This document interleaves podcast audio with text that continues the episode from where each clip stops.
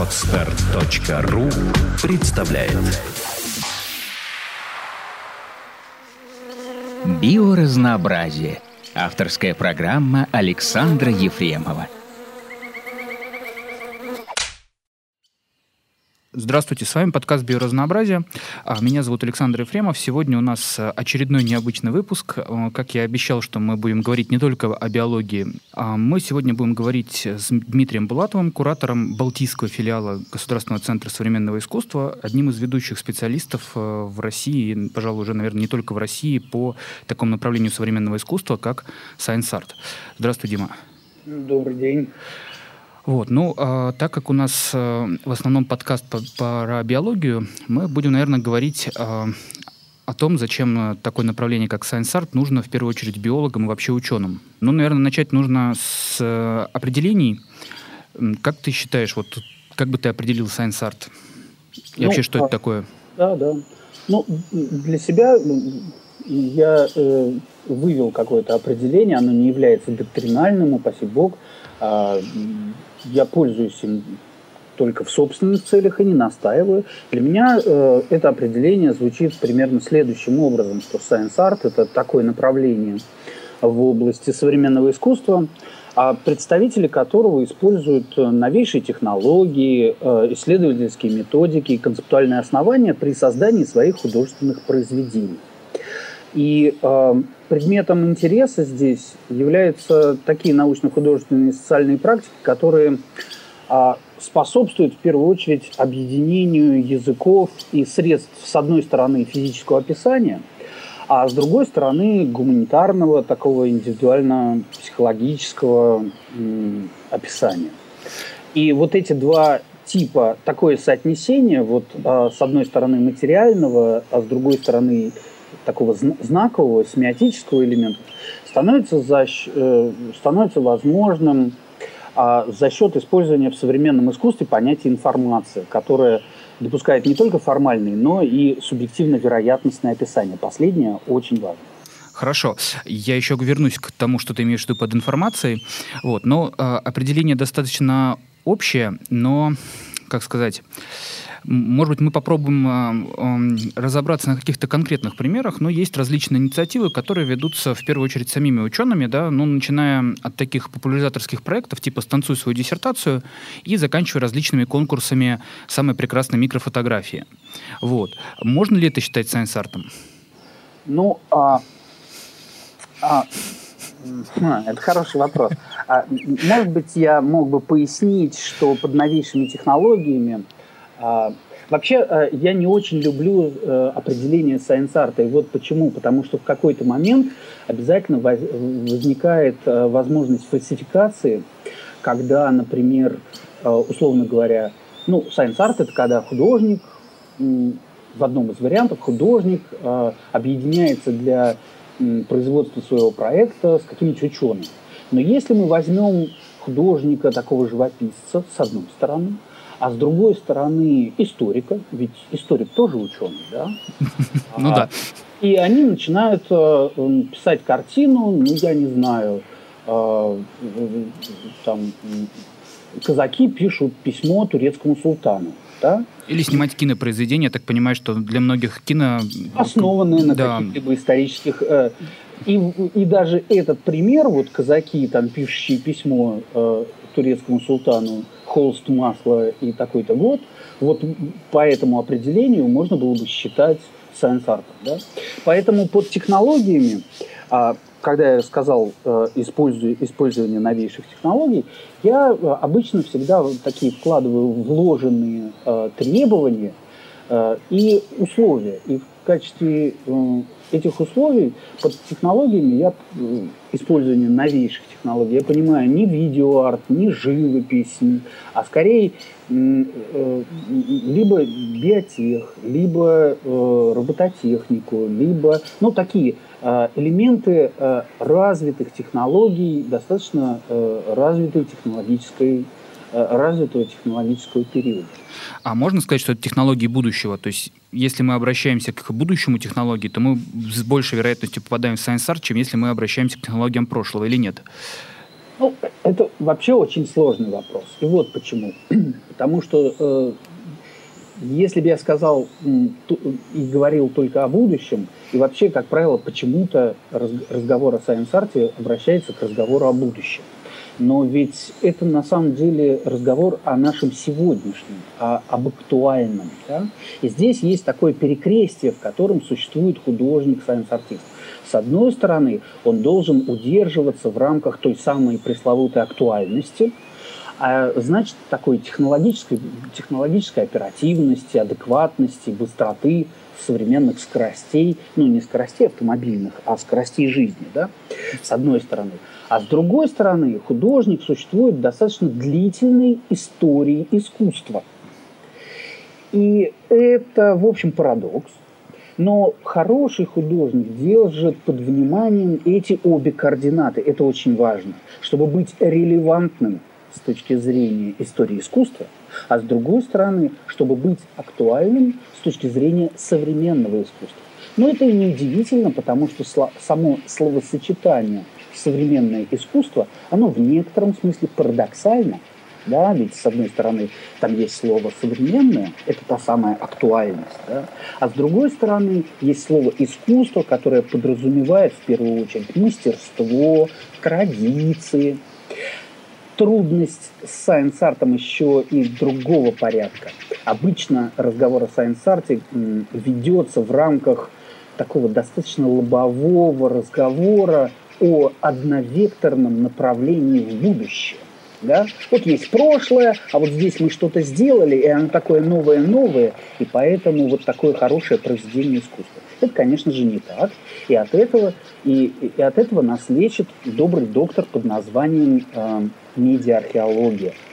Это такое направление искусства, где художники обращаются к прошлому реанимируют какие-то технологические подходы. Это могут быть и средневековые технологические подходы, и вообще э, античности, да, и пытаются как бы переписать историю возможную, создавая альтернативы, различные альтернативы. Ну, например, один из моих таких любимых примеров э, один из таких средневековых примеров сайенс-арта, да, это такой мой любимый монах иезуит Анастасиус Кирхер, который сделал Кацин пиано, э, пиани, кошка пианино. Это такой технобиологический гаджет в наших трактовках и терминах сегодняшнего дня. Гаджет, пианино, представьте себе такое пианино, которое разделено на ящички, куда соположительно октавам и темпоральностям помещается от 9 до 12 котов. Эти коты предварительно отбираются в зависимости от тона их крика, и дальше э, хвосты их привязываются к клавишам, ну, настоящий киборгизированный объект, между прочим. И далее э, художник, он же музыкант, начинает наигрывать мелодии. Коты правоприемственно по э, ударам по клавишам этого автора начинают орать. Соответственно, у этого гаджета была настоящая цель, терапевтическая цель, а, направленная на то, чтобы больной расфокусированным вниманием он сфокусировался. Вот один из примеров вот такого медиа-археологического подхода, когда современный художник э, берет и восстанавливает на фоне современнейшего хай-тека – а, предлагает вот такие вот средневековые гаджеты. А, это направление медиа-археологическое на сегодняшний день очень популярно, и самое главное его цель – это в том, чтобы сбить вот этот настрой направленности, лобовой направленности из прошлого в будущее, и все, и больше никаких движений. И в этом смысле пространство современности у нас представ... начинает представлять из себя кусок сыра, где мы э, ныряем в эти дырки сырные да, и не знаем, где вынырнем. Вот это пространство альтернативности, оно, мне кажется, очень такое многообещающее.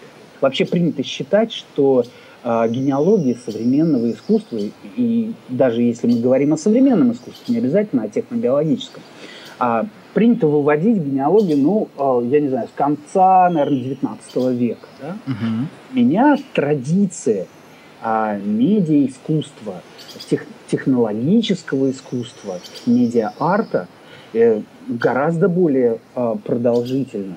А для меня, э, я считаю, иезуитов, а, как известно, это было направление, в, э, орден со своей идеологией а, в эпоху а, контрреформации а, в средние века, я как раз идеологию иезуитов считаю а, э, прародителями, прародительницей идеологии современного искусства. И здесь, когда мы, ну, в то время я поясню, а, это орден иезуитов один из первых объединил в своих рядах ученых, художников, теологов. Это, по сути дела, предтеча таких междисциплинарных направлений. Основная идеология, которая, которая была, заключалась в том, чтобы позволить мирным гражданам всматриваться в образы ада для того, чтобы изжить в себе эти образы ада, ну и, соответственно, обратиться к настоящей верой. Под настоящей верой мы сейчас ничего не будем рассматривать, но вот это всматривание в образы ада – то, чем, по сути дела, занимается современное искусство в большинстве случаев. И современный Голливуд, мне кажется, это вот, вот очень похоже на описание Голливуда. И это тоже может быть, да. А, мне кажется, очень важным. А также то, что изуиты, конечно, использовали огромное количество технологических нововведений в первую очередь это камера обскура, это камера люцида, это те гаджеты, которые позволяли а, представлять эти образы. Ну, скажем так, для тех, кто не в курсе, а, а, эти гаджеты позва... это как современный видеопроектор с одной стороны, а с другой стороны это устройство для э, ну, корректирующее оптику, оптический образ.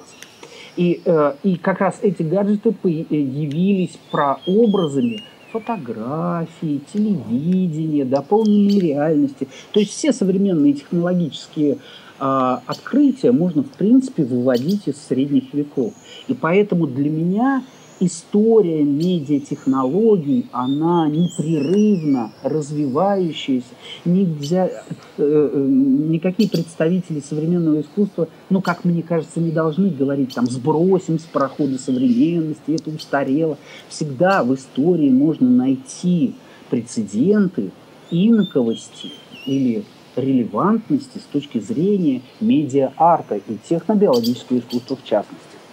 То ну, же самое касается робототехники и античности, допустим, да. Или, угу.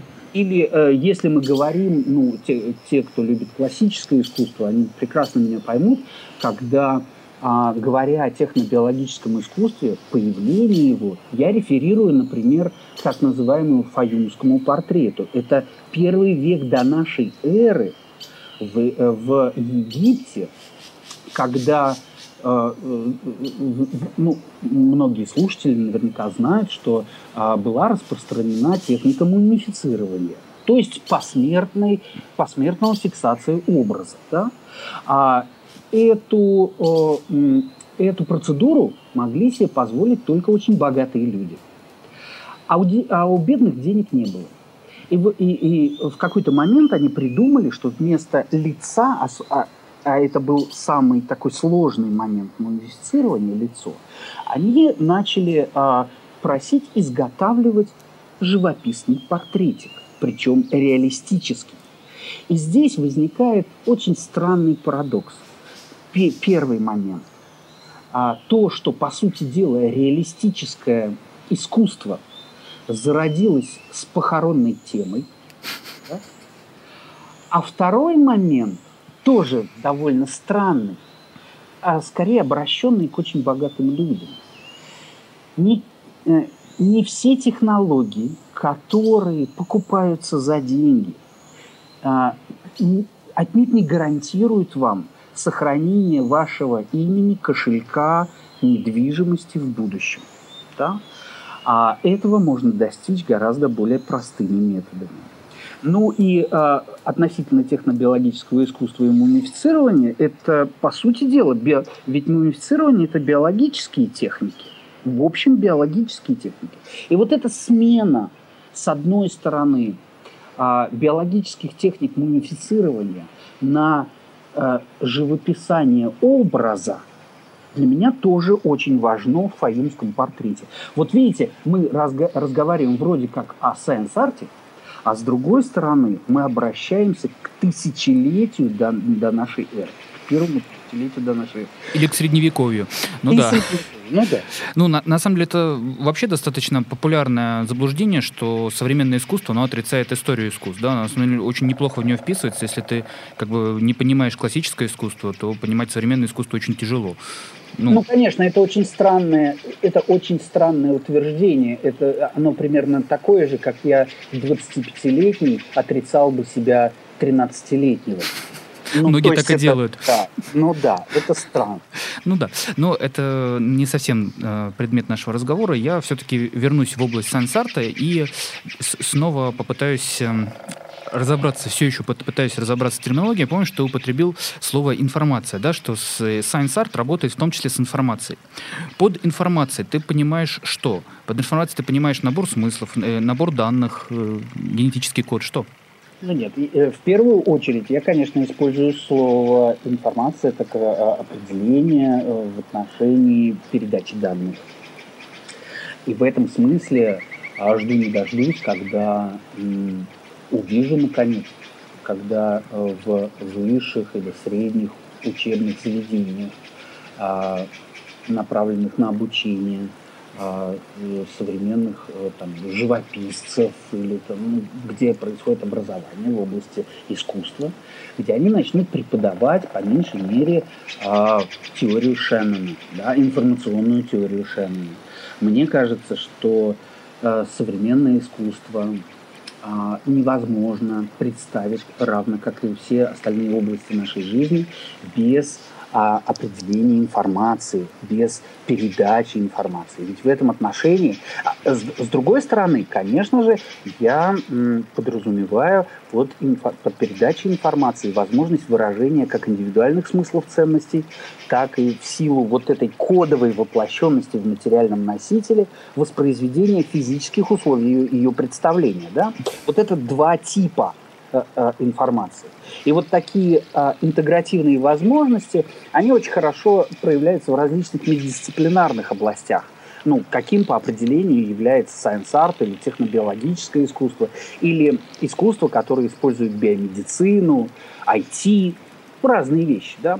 Вектор современной технонауки направлен на то, чтобы в общем мертвое или неодушевленное тело придать ему метаболические характеристики. И в этом смысле появление такого странного э, класса художественных произведений под названием полуживые произведения искусства, оно, конечно, очень знаково. Да? Ну, если мы вспомним о Стелларке, одно, одном из ключевых, ключевых игроков, игроков на поле сайенс-арта, вот то, что он вырастил у себя из стволовых клеток свое третье ухо на предплечье, да, и использует его в общем не по назначению, не, не в том смысле, чтобы оно слышало, а в том смысле, чтобы оно передавало информацию, вот этот элемент полуживой. И э, обра- э, мы можем обратить внимание на то, что степень сплетенности искусственного и естественного, натурального и ненатурального в этом произведении – она до невозможности высока. Мы, нам очень легко, э, разговаривая, скажем, о средневековых автоматонах, э, сказать, ну, это, конечно, в общем, неодушевленный предмет, который движется по заранее заданной программе. А мы представляем, что это игрушка, которую там, в которой есть программа по написанию, скажем, стихов. Если мы вспомним там автоматоны э, Анри Дро. Но, есть, но а, вот эта степень интенсивности технологий, накручивающаяся на протяжении многих столетий, привела сейчас нас к такой стадии, когда мы не в состоянии порой отделить живое от неживого. Ну, хорошо, давай а, попробуем а, отойти уже от общих определений, попытаться поговорить о сути предмета. Ну, главный вопрос, у меня очень практически ориентированное сознание, а зачем, зачем Science Art нужен? Ну, тебе он нужен, зачем, понятно, да? А зачем он нужен а, широкой аудитории, как думаешь? Или вообще может он быть популярен среди широкой аудитории? Ну, а, дело в том, что наука, равно как и порождаемые ей технологии, она всегда сосредотачивается на построении работоспособных моделей. Да? Угу. Это происходит из внутреннего убеждения ученых в том, что логическими закономерностями можно исчерпать, можно и должно исчерпать окружающий мир и человека. В основе такого подхода а, лежит так называемая идея разума. А она заключается в том, что любое событие якобы вытекает из некого плана, проекта, ну или программы. Однако при ближайшем рассмотрении оказывается, что этой идее разума, конечно, соответствует нечто совершенно противоположное, а именно ну, понимание того, что все вещи меняются во времени, или все вещи функционируют, никогда не функционируют по заранее намеченному плану. Да? Ну, то есть это особенно в России очень четко понимается, кажется, аудиторией. Да? Вот мы руководствуемся самыми лучшими идеями, и в итоге там все получается только хуже и хуже и хуже. И вот здесь как раз в свои права и вступает искусство, которое посредством художественных метафор, а, оно не только подтверждает существующие версии современности, в том числе и научно-технологические, а сколько очерчивает границы их применимости. Вот это очень важно. То есть здесь есть два требования, в общем, к, к технологическому искусству. С одной стороны, подтвердить версии современности, в том числе технологические или научные, а с другой стороны, очертить эти границы применимости этих версий. И э, в этом отношении искусство, конечно, вовсе не, обяза- не обязано сосредотачиваться на и интерпретациях логических закономерностей в природе, да, угу. чем преимущество занимается наука, например. Ну или Но популярная за... наука, если ну, мы да, их интерпретацией ну, да. занимаемся. Ну да. Но зато в своих э, высказываниях э, современное искусство может обратить внимание, например, на множество неочевидностей по применению новых технических возможностей. Вот это свойство Science Art особенно ценно сегодня на ранней стадии развития ну, целого ряда технолог... высокотехнологических трендов, когда неопределенность и непредсказуемость например, больше всего, и когда требуется поощрять очень разные точки зрения, без которых существование, ну, как науки, так и искусства попросту невозможно. А, и в этом смысле а, мы можем видеть такую в общем, даже позитивную и конструктивную роль, которая способна э, играть искусство в отношении науки. А, хотя, как правило, когда спрашиваешь ученого, зачем вам нужен художник, он говорит, ну, визуализировать нужно. Да, естественно. Я... Нарисуйте нам картинку, ты, ты предвосхищаешь да? мой вопрос. Да. Ну да, да, да. А это очень такая простая история. А, я с ней сталкивался сто раз. Но а, постараться увидеть в художнике а, как бы партнера по исследованию, который выполняет гораздо более глубокую роль, нежели вот это «нарисуйте мне картинку», это, конечно, доступно не, далеко не всем ученым, хотя многие это понимают. И именно по этой, ну, например, в Массачусетском технологическом институте уже более 25 лет работает, ну, просто замечательный художник Джо Дэвис, да? Ну, вообще лучший, мне кажется, да. из, из сайенс-артистов. Он просто гений, да, он, он просто гений. А, делает очень сильные проекты, в которых принимают уча- участие и художники, инженеры, ученые, философы, военные. Ну, напомню слушателям один из моих любимых проектов. В рамках одного из э, них он изобрел такой специальный детектор, с помощью которого транслировал вагинальные сокращения балерин Бостонского театра в созвездие Тау-Кита через радар космической обсерватории Хейстек. Это такой миллионоваттный, э, миллионоваттный радар, на котором выполняют работы э, сотрудники Массачусетского технологического института. Это была метафора такого женского дыхания Земли. А возглавлял проект полковник ВВС США. И, кстати, несмотря на очевидное с точки зрения полковника ну, безобразие в стенах, университета. Именно этот проект вследствие очень помог ученым наладить систему кодирования и передачи информации не только в космос, но и так называемого биологического кодирования. Кстати, вот Крейг Вентер, э, довольно известная персона. Э, да, легендарная, можно сказать, персона для биологов. Да. Это с точки, ну... с точки зрения Джо Дэвиса, он, Джо Дэ, э, э, Крейг Виктор не сделал ничего. Потому ну, что в 86 году, а, в 86 году Джо Дэвис проделал ровно все эти операции. Кодирование, изменения. В общем, это такой фантастический пример, когда художник, ну, в общем, хорошо разбирающийся, великолепно разбирающийся в, об, в отдельно взятой области науки, предвосхитил целый ряд технологических или научно-технологических направлений. Для меня это, конечно, фантастика. Это фантастика. Но это скорее а, отстоящий пример он такой модельный. Джо Дэвис это модельный, конечно, пример. Ну да, таких... артиста. Ну, а для российского э, слушателя таким модельным примером является э, Термен. Это моя любимая фигура, Лев Сергеевич Термен, любимая фигура, э, существующая на грани между искусством и наукой.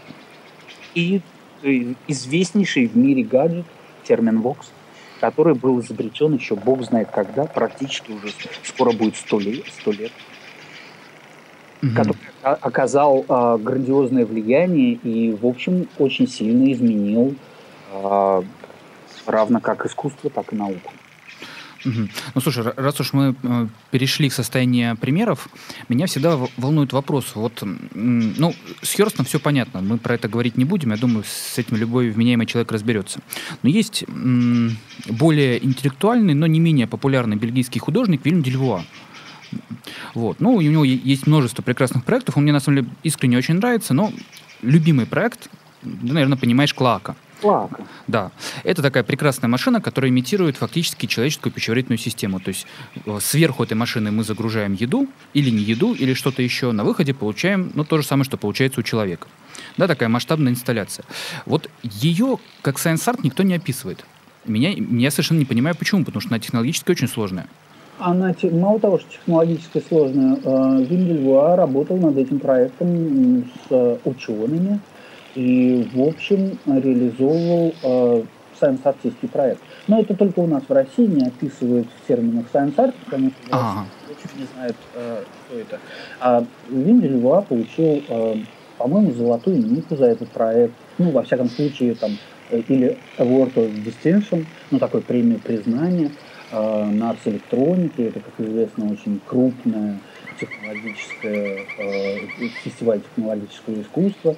Другое дело, что художественный импакт, художественная составляющая этого проекта настолько э, существенная, что, конечно же, Вим Дюльвуа рассматривается просто как, как художник, сделавший очень четкий артистический жест. Надо сказать, что там, где выставляется клоака, в музеях, да, а я ее видел в музее Амстердама, а, там стоит э, э, фантастически непереносимая вонь. Для меня э, это органичный запах э, в общем, музея современного искусства, учитывая, что я являюсь еще и, в общем, старшим научным сотрудником музейной исследовательского, музейной исследовательской институции. Я считаю, так должны пахнуть современные сайенс-артистские исследования. Но а, понятно, что я немножко иронизирую, э, но для меня Вим Дельво, э, это произведение Вим Дельвуа носит такой критический конструктивный характер. Вот, для, э, вот это определение критической конструктивности в последнее время меня занимает больше всего. Понятно, что критическое искусство может делать каждый. Для этого, в общем, совершенно не обязательно быть художником. Можно выйти и написать на заборе некоторое. Там, критику. Критику. А, и, в общем, уже поместить себя в контекст э, критического искусства.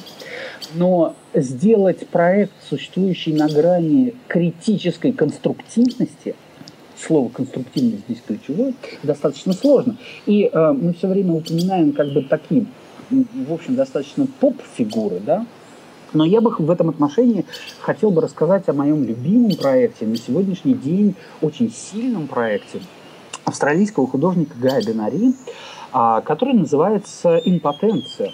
А, и это а, работа основывается на достаточно сложных технологиях IPS-клеток, технологиях в области тканевой инженерии, за которые, по-моему, которые журнал Science в 2009 году назвал ну, одной из самых прорывных технологий последнего времени. Так вот, эта технология позволяет э, дифференцировать э, свои собственные стволовые клетки во все, что даже не просто стволовые клетки, а любые ткани своего собственного тела, клетки своего собственного тела, в, в любые другие клетки, э, в любые другие клетки. Да? Угу. Раньше для этого нам нужны были там стволовые клетки, эмбриональные, да? а сейчас это все не нужно. Сейчас мы можем из всего э, получить все. Что сделал Гай Бенари? Он, э, будучи иудеем, а, собственно, он еще, почему мне нравится этот проект, он еще и воплотил э, э, свой, свою идентичность, свой идентификат в этом проекте. Он трансформировал клетки крайней плоти, своей крайней плоти, функционирующую нейронную сеть, аналог биологического мозга. По сути дела, он вырастил из клеток своей крайней плоти функционирующую нейронную сеть. А, я рассматриваю, конечно, этот проект не просто технологически адекватнейшим, а, очень сильным, релевантным, но и очень сильным таким художественным высказыванием а, в отношении современного общества, которое, как известно, концентрировано на креативности. Ну, а ведь современное общество только и требует будь от тебя будь креативным, давай идеи, э, будь умным, будь изобретательным, творческой индустрии. Это зов, конечно, современного капитала. И в этом смысле критичес... осуществить критическое высказывание в отношении современной капиталистической системы вот посредством такого технологической такой адекватности, как, какой, какой сделал Гай Бинари, это, конечно, ну, для меня, во всяком случае, пример а, очень уровневого проекта. Ну, да, это, пожалуй, в прошлом году, в позапрошлом, когда он был сделан, это вообще один из лучших проектов. И, в общем, Я он, конечно, проектом, ожидаемый, но он прекрасный. Еще я горжусь этим проектом по э, простой такой мистической причине. Он, э, этот проект реализовывался в рамках и специально делался к э, выставке, которую я имел честь курировать э, в Словении. Эта выставка называлась э, Soft Control – а, искусство, наука и технологическое и бессознательное. Как-то у нас получилось э, поговорить пока только о том, что такое сайенс-арт, буквально немножко приоткрыть завесу тайны, чем же занимаются сайенс-артисты, чем занимаются кураторы. Но все равно очень рад, что у нас это получилось. Э, надеюсь, что мы сможем как-нибудь еще повторить этот опыт. Вот. С вами был подкаст «Биоразнообразие». Сегодня в гостях у нас был Дмитрий Булатов из Балтийского филиала Государственного центра современного искусства. Спасибо и до свидания. Удачи. Сделано на podster.ru Скачать другие выпуски подкаста вы можете на podster.ru